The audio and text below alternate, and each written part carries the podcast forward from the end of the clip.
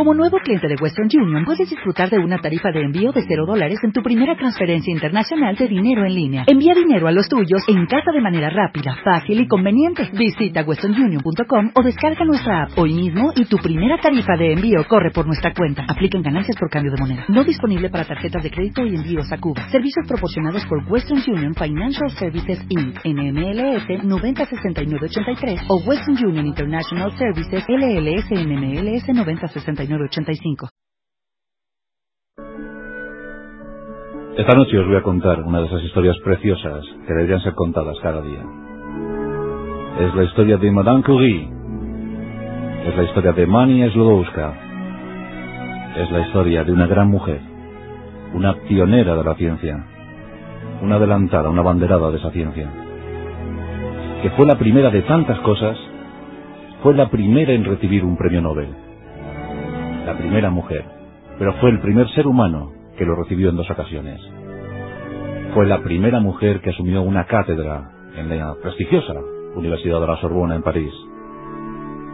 Y desde luego, fue la que impulsó definitivamente aquel invento llamado radioactividad. Esta noche, amigos, la vida de Mania, la vida de María, la vida de Madame Curie.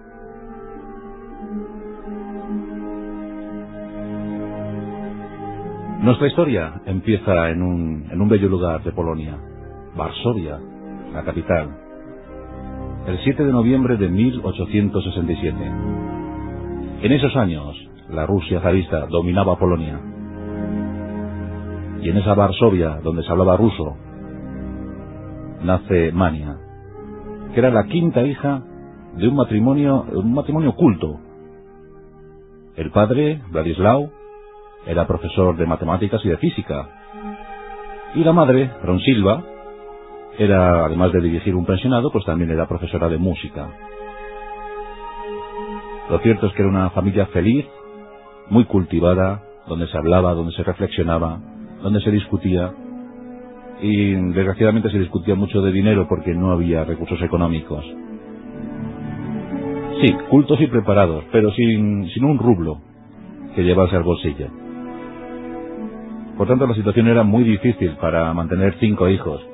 Y en especial si estos eran también hijas, porque, eh, sí, los rusos habían impuesto una medida, y es que las mujeres no pudieran asistir a la universidad. Por tanto, el futuro de las pequeñas, pues no era, no se prometía muy feliz. Aún así, Mania Slodowska decide estudiar como sus hermanas. Quiere aprender, quiere saberlo todo, se interesa por la historia natural, se interesa por la física, claro. Siempre con esa visión de su padre, ese gran profesor, ese gran hombre. Y Mania, muy instruida, muy adelantada para sus años, ya sabía leer perfectamente y escribir a los cuatro años, va al colegio. Y con quince ya se gradúa. Ya consigues estar graduada, pero poco más haría para una joven polaca en aquellos años. No le van a permitir acudir a la universidad, pero el padre y la madre quieren que sus hijas eh, prosperen. En aquellos tiempos los jóvenes polacos intentaban educarse como buenamente podían. Y en Varsovia hay una institución, una institución fantasma, pero que existe, que circula por las calles, por las casas, por los albergues, por los pensionados. Es nada más y nada menos que la Universidad Volante. Así se llama. Así a ese nombre persiguen los rusos. ¿Pero qué es la Universidad Volante? Es muy sencillo. Son jóvenes universitarios que dan clases a escondidas, que dan clases muy, muy, muy, muy, muy escondidas. Cualquier sala, cualquier habitación es buena, es propicia para enseñar, sobre todo a las chicas. Hay mujeres también entre los docentes. Y poco a poco van impartiendo cultura, van diseminando el mensaje cultural polaco. El nacionalismo también se impregna. Y los jóvenes quieren seguir avanzando. Bronia, que es la hermana mayor de, Mania, llega a un pacto con su hermana. Hacen un trato. Me voy a París, decía Bronia. Tú te quedarás aquí trabajando y me enviarás dinero para que yo pueda estudiar. Y cuando yo termine mi carrera de medicina, haré lo propio contigo. Te mandaré dinero para que vengas a París y puedas tú también estudiar lo que quieres, que no es otra cosa sino la carrera de física. Mania estaba entusiasmada y acepta el reto. Ella había tenido pues una especie de año sabático en el campo, donde había asistido a fiestas, donde la había pasado muy bien, cosas propias de, de su edad. Un adolescente que aunque era de gesto frío, de gesto austero, pero no dejaba eso de interesarle. Eh, se interesaba por todo lo que veía. Bronia marcha a París y allí estudia la carrera de medicina y se enamora de un joven e instala en un consultorio. Bronia se acuerda del pacto que había mantenido, que había firmado con su hermana, y la llama. Y Mania acude a París. Estamos en el año 1891. Mania tiene casi 24 años. Y cuando llega a París, todos la llaman Marie. Ya le cambian, le afrancesan el nombre, claro. Esa extraña obsesión que tienen los franceses por hacerlo todo suyo. Y desde entonces empieza a llamar Marie Slodowska. ¿Cómo era Marie Slodowska? Aquí la podemos ver en las clases de la Sorbona, porque allí se matricula. Siempre en la primera fila, siempre pendiente de los profesores, apuntándolo todo, mirándolo todo, quiere saberlo todo. Los compañeros siempre la miran divertidos. La verdad es que es una jovencita que fea no es. Llama la atención. Y sobre todo llama la atención esa larga melena rubia que tiene Marie. Un pelo largo, sedoso, rubio ceniza, una tez blanquita y vestida siempre, siempre, siempre muy humilde, porque los recursos económicos no eran abundantes.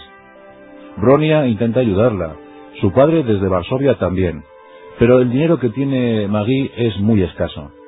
Tan solo tiene unos tres francos para afrontar cada día. Solo tres francos para, para poder comer, para poder alojarse en un pequeño apartamentito. Pero ella, eh, esos tres francos, ¿para qué los va a utilizar? Pues eso, claro, para comprar libros. Su casa está llena de libros. Dicen que ni siquiera fue capaz de comprar carbón ni una sola vez. Pasaba un frío tremendo, siempre aterida, siempre bajo abrigos, bajo mantas. Sus alimentos eran muy escasos. Té caliente, pan y mantequilla. Esa era su dieta básica. Pronto, pronto entró en la fase de anemia. Dicen que cuando se quería dar un festín, compraba un par de huevos, una tableta de chocolate, y a eso se reducía el banquete. Pero avanza, avanza muchísimo, estudia muchísimo. Es la más aplicada de su clase. Y por fin, dos años después, en 1893, consigue la licenciatura con el número uno de su promoción. Ya es física, ya es licenciada en físicas. Pero a todo esto, como en dos años una carrera se puede hacer muy fácil para Magui, pues también aprovecha para matricularse en la carrera de matemáticas y consigue ser la número dos de su promoción un año más tarde, en 1894. Así que aquí la tenemos, en 1894, ya licenciada de dos carreras y deseando avanzar. Marie Oscar pronto le va a cambiar el apellido. Y es que ese mismo año conoce a un joven guapísimo, alto, de gesto elegante, de unas espléndidas manos con dedos largos, educado al máximo, muy tímido, muy cortadito, pero los dos se miran y los dos se apasionan. El flechazo es instantáneo. Se enamoran de forma espiritual, se enamoran de forma física, pero también se enamoran de forma intelectual. Hablan el mismo idioma. Por cierto, hablando de idiomas, María Jodowska hablaba cuatro. El ruso, el alemán, por supuesto el polaco y el francés. El novio de, de María Jodowska se llama Pierre, Pierre Curie, y durante un año pues mantienen relaciones de noviazgo. Bueno, prácticamente no, no salían. El noviazgo lo pasaron en un laboratorio. Porque Pierre Curie, que tenía algunos años más que, que Marie, cuando se conoce Marie tiene 26 años y Pierre tiene 35, Pierre ya es profesor de, de física. Y Pierre también quiere avanzar, es un experto en magnetismo. Y además es inventor. Inventa un montón de artilugios para sus mediciones, incluso para pesar. Es fantástico, trabaja junto a su hermano. Y en el laboratorio ya, ya empieza a crear cosas y esas cosas circulan por París. Pierre Curie ya tiene mucha fama cuando conoce a, María. En, en 1895, Pierre ya no puede más y se declara apasionadamente a Marie. Y Marie le corresponde. Ese 26 de julio de 1895, ve como los dos enamorados se casan en una sencilla ceremonia civil. Lo que consiguen con la boda, pues es muy poquito, muy poquito dinero que llegó desde Polonia, algo que llegó de la familia de Pierre. ¿Y qué diréis que hicieron? Bueno, pues invertirlo todo en dos bicicletas. Y todo el verano se lo pasaron montando en bicicleta. Recorrieron la campiña. Se eh, instalaban en albergues, en fondas donde les cobraban poco. Comían menos, porque ni Magui ni Pierre eh, eran unos entusiastas de la comida. Les costaba un horror comer, porque estaban siempre pendientes de sus experimentos, de sus investigaciones. Pero ese año 1895 es muy importante para Magui. Marcó un antes y un después. Una relación que se iba a prolongar 11 años y que terminaría de forma trágica como luego contaremos. ¿Qué harían ahora los, los jóvenes esposos? Pues es muy sencillo. Claro, Pierre seguiría con sus clases, con su laboratorio, y Marie con sus licenciaturas, le ayudaría, le, ayudaría de forma entusiasta. Pero también hay que decir que Marie quiere eh, preparar su doctorado, su tesis doctoral. Por cierto, un apuntito, en ese año, 1895, se descubren los rayos X. Y un año más tarde, en 1896, un tal Anton Henri Becquerel descubre la radioactividad natural y lo hace fijándose en el uranio. El uranio desprende unos rayos enigmáticos, los rayos uránicos. La radioactividad natural ha sido descubierta. Y en ese año 1896, Marie, ahora Curie, está buscando un asunto para preparar su tesis doctoral. Y Pierre anima a Marie. Le comenta los asuntos de Becquerel. Le comenta que se ha descubierto esta extraña cosa llamada radioactividad natural. Y le propone que investigue en ese campo y que prepare su tesis doctoral sobre la radioactividad. Y a Marie le fascina el asunto. Comienza a investigar. Comienza a emocionarse con los nuevos descubrimientos y lo está preparando, pero también se está preparando algo en su cuerpo. Y es que quedó embarazada de la que será su primera hija, su hija mayor, Irene. Irene, que iba a ser fiel seguidora de los postulados de su madre, como ya veremos después. Marie Curie quiere cuidar a su niña, quiere cuidarlo al máximo, a ella le había faltado el cariño de su madre. Recordemos que su madre había muerto cuando Marie tenía tan solo 11 años y que la madre de, de Magui había muerto de tuberculosis. Magui siempre echó de menos el abrazo maternal, siempre echó de menos el cariño maternal. Y es que eh, Ron Silva, que era también una adelantada, era muy inteligente, intuyó cuando nació Magui que algo pasaba en su cuerpo, que sus pulmones no funcionaban bien. Intuyó que la tuberculosis podía ser contagiosa y por eso evitó abrazar a sus hijos durante esos 11 años. No quería el contacto físico con ellos. Esto fue un suplicio para la madre, pero también para los hijos. Y también hay que decir que en 1876 Marie vio como una de sus hermanas moría víctima del tifus. Dos enormes tragedias que marcaron la infancia y la adolescencia de Marie Curie. Bueno, pero Irene nació, y nació muy sana, y eso ocurría en 1897. Marie y Pierre están eh, entusiasmados por el nacimiento y sobre todo por lo que están averiguando sobre la radioactividad. Efectivamente, eh, Pierre eh, está tan contento con lo que su mujer está descubriendo que lo abandona todo y se decide ayudar a su mujer. De forma entusiasta, los dos se ponen a trabajar, codo con codo, el uno con la otra y la otra con el uno. Y los, y los dos empiezan a descubrir el fascinante mundo de la radioactividad. Becquerel les había transmitido todo lo que él había aprendido, pero ellos avanzan un poco más. Sí, el uranio desprende rayos, emite rayos, pero descubren que no es el uranio en sí el que provoca esa emanación de rayos, que debe haber algo más, y sobre todo eso que sale del uranio debe encontrarse en otros minerales de la naturaleza. Y ahí está uno de los descubrimientos, porque Marie Curie descubre que el torio también desprende esos rayos. Y hay residuos del uranio que tienen incluso más poder de radiación que el propio uranio. Y aquí tenemos el pez blenda, el, auténtico residuo del que salió el, el radio y el polonio, como luego descubriremos. Pero el matrimonio trabaja afanosamente en un pequeño cobertizo, en una pequeña covacha, sin apenas medios ni materiales.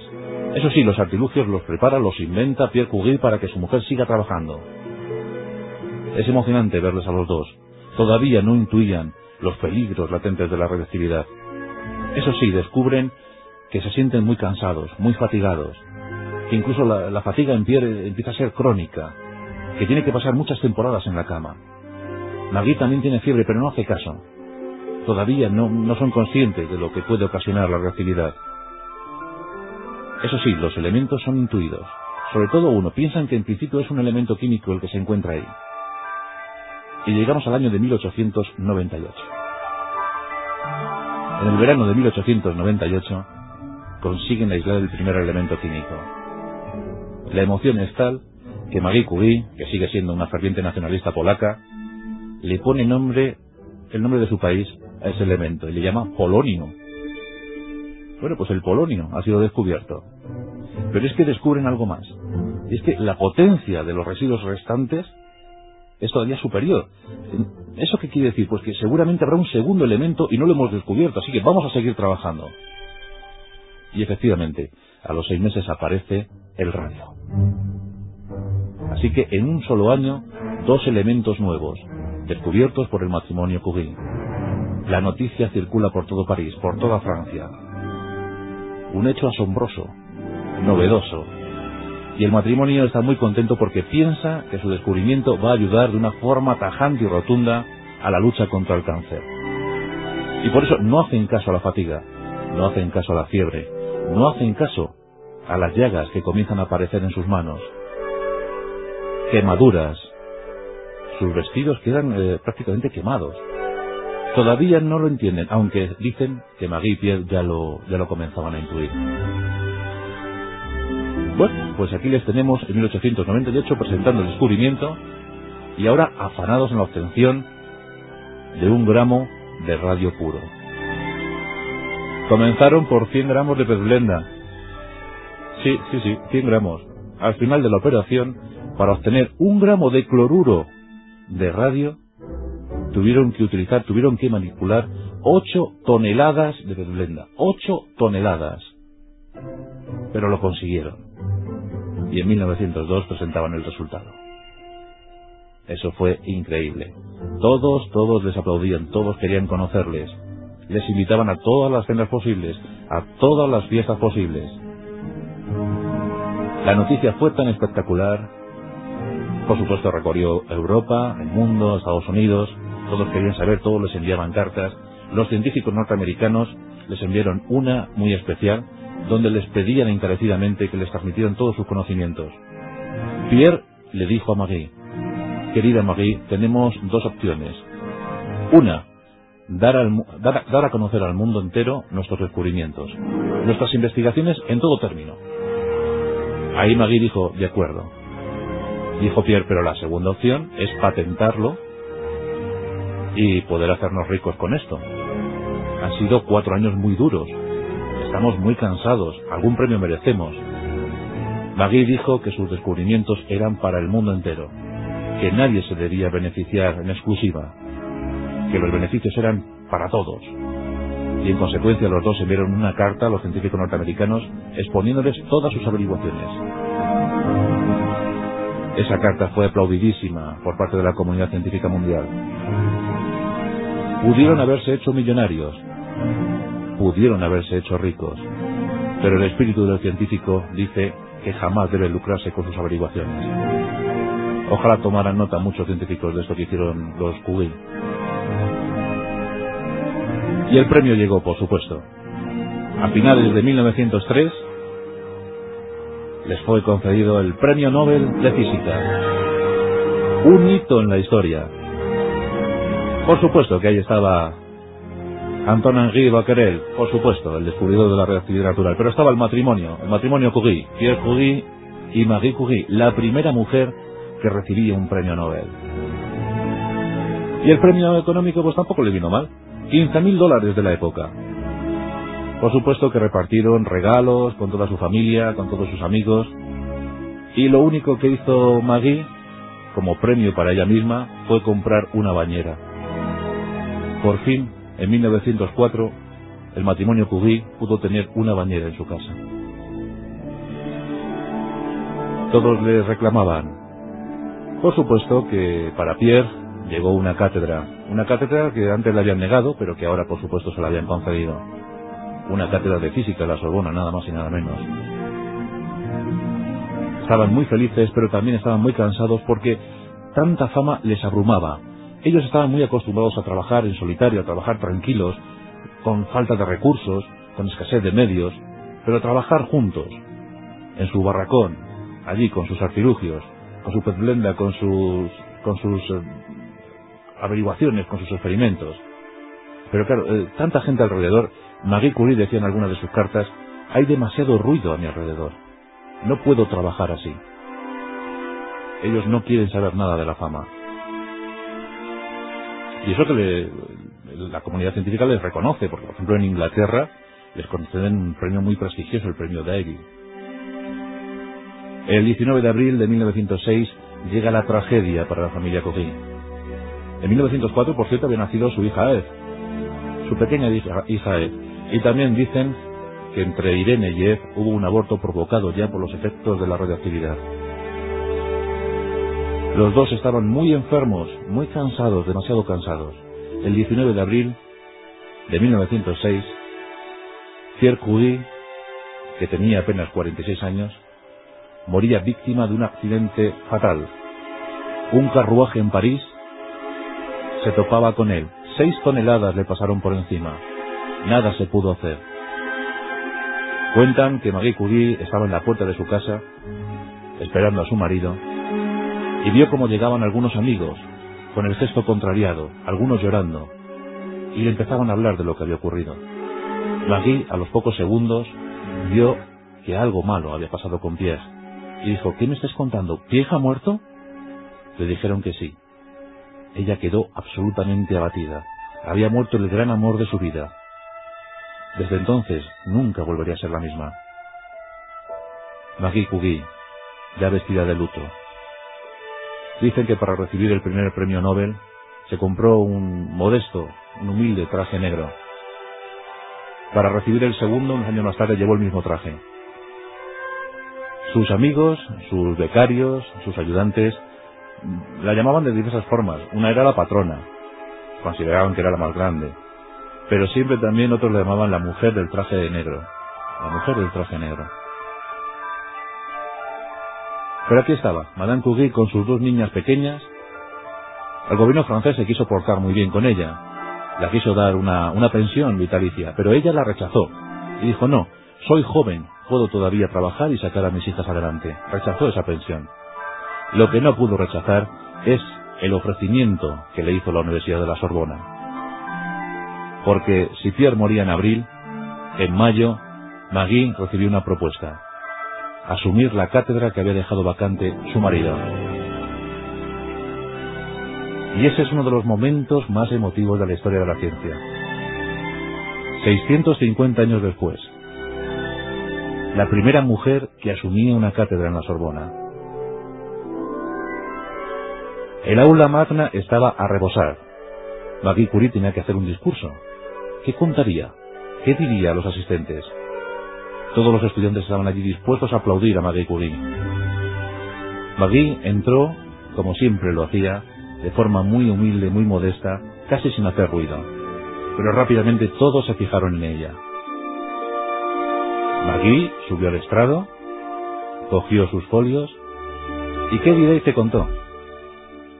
Retomó el discurso que había terminado su marido. El discurso que había hecho su marido cuando asumió la cátedra de física, las últimas líneas fue las que ella tomó para empezar su discurso. ¿Eso qué quería decir? Que la ciencia continuaba, que alguien había tomado la bandera, que alguien iba a seguir investigando. El mejor homenaje que Marie Curie le pudo hacer a su marido. Todos, por supuesto, aplaudieron. El gran momento para Madame Curie.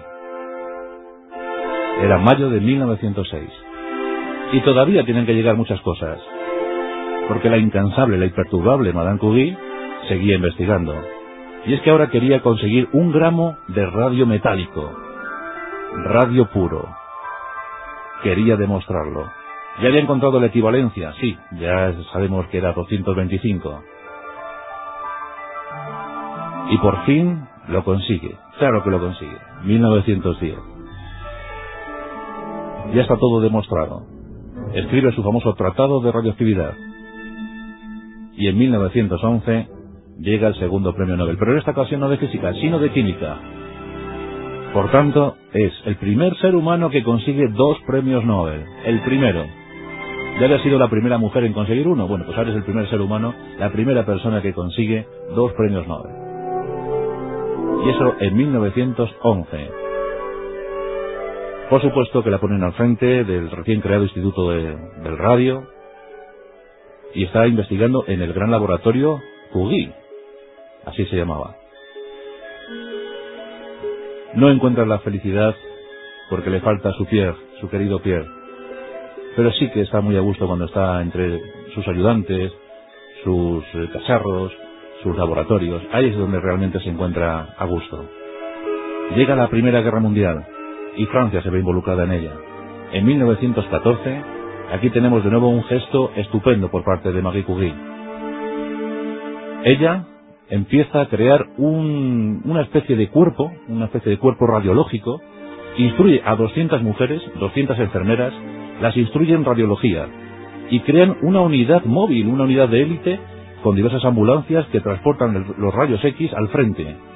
Ella misma conduce una de esas unidades móviles. Al coche le llaman el Petit Curie, el pequeño Curie. Vaya imagen, ¿verdad? 1914, Madame Curie conduciendo su ambulancia rumbo al frente con su máquina de rayos X, que dicen eh, utilizaba la perfección. Bueno, pues 200 mujeres fueron instruidas y son las primeras radiólogas de Francia. Y por supuesto, su hija Irene ya sigue los pasos. Con 18 años ya está ayudando a su madre. Por supuesto que Marie Curie quiere transmitir todos sus conocimientos a su hija Irene. En 1921 llega una gran noticia desde Estados Unidos. Ella, cuando se había fundado el Instituto del Radio en París, había donado ese gramo. Eh, un gramo de radio puro, eh, más o menos, costaba un millón de francos. Un millón de francos. Bueno, pues ella, en lugar de, beneficiarse, lo dona. Lo dona para la ciencia, para la investigación. Esto conmueve a, a la sociedad norteamericana. En 1921 es invitada para dar un ciclo de conferencias por los Estados Unidos. Y os podéis imaginar cómo Estados Unidos recibe a Madame Curie. De una forma entusiasta. A propuesta de un periodista, estas cosas siempre las suelen hacer los periodistas, las mujeres norteamericanas se sublevan y recaudan 100.000 dólares. ¿Y con eso qué se puede hacer? Pues comprar un gramo de radio puro. Y se lo regalan a Madame Curie, se lo entrega al presidente de los Estados Unidos. Ella, por supuesto, eh, lo va a utilizar muy bien. En el año 29 le regalarían otro gramo, y ese se lo regala al Instituto de Radio, pero esta ocasión de Varsovia, su querida Polonia, siempre ahí. Desgraciadamente, todas las historias tienen que terminar. Y la de Madame Curie también terminó, un 4 de julio de 1934. Víctima de su descubrimiento. Víctima de la radioactividad. Una leucemia acabó con su vida. El médico que la atendió elaboró un informe en el que se podía leer. Su médula no respondió. Así terminaba la vida de Madame Curie, la gran Marie Curie, la gran Mania Slodowska, en su pensamiento, por supuesto, siempre Polonia, sus hijas junto a ella. Y ya os digo que las hijas fueron dignas herederas. Irene se había casado con Frederick Joliot y junto a él descubrió la radioactividad artificial. Y por ese asunto les concedieron el Premio Nobel de Física. Y ese Premio Nobel de Física y Química llegó en 1935. La hija era digna heredera, Irene. Pero es que la pequeña Ed, en 1937, publicó la biografía de su madre. Publicó un libro dedicado a su madre. El título no podía ser otro, Madame Curie. Es una historia que ojalá se repitiera con más frecuencia en, este trasiego de la humanidad. Es la historia de una adelantada, de una luchadora, enorme, generosa, que vivió pensando en los demás porque pensaba que la radioactividad podría curar el cáncer. Y al final esa radioactividad la mató. La vida, la historia, los milagros, los prodigios de Madame Curie. Y gracias a ella Hoy muchas mujeres han seguido esos pasos y son estupendas investigadoras en cualquier laboratorio del mundo. Seguro, seguro, seguro que esas investigadoras, que esas físicas o químicas, esas radiólogas, algún día se lo han dedicado a pensar en Madame Curie, porque no en vano fue su pionera, su gran icono.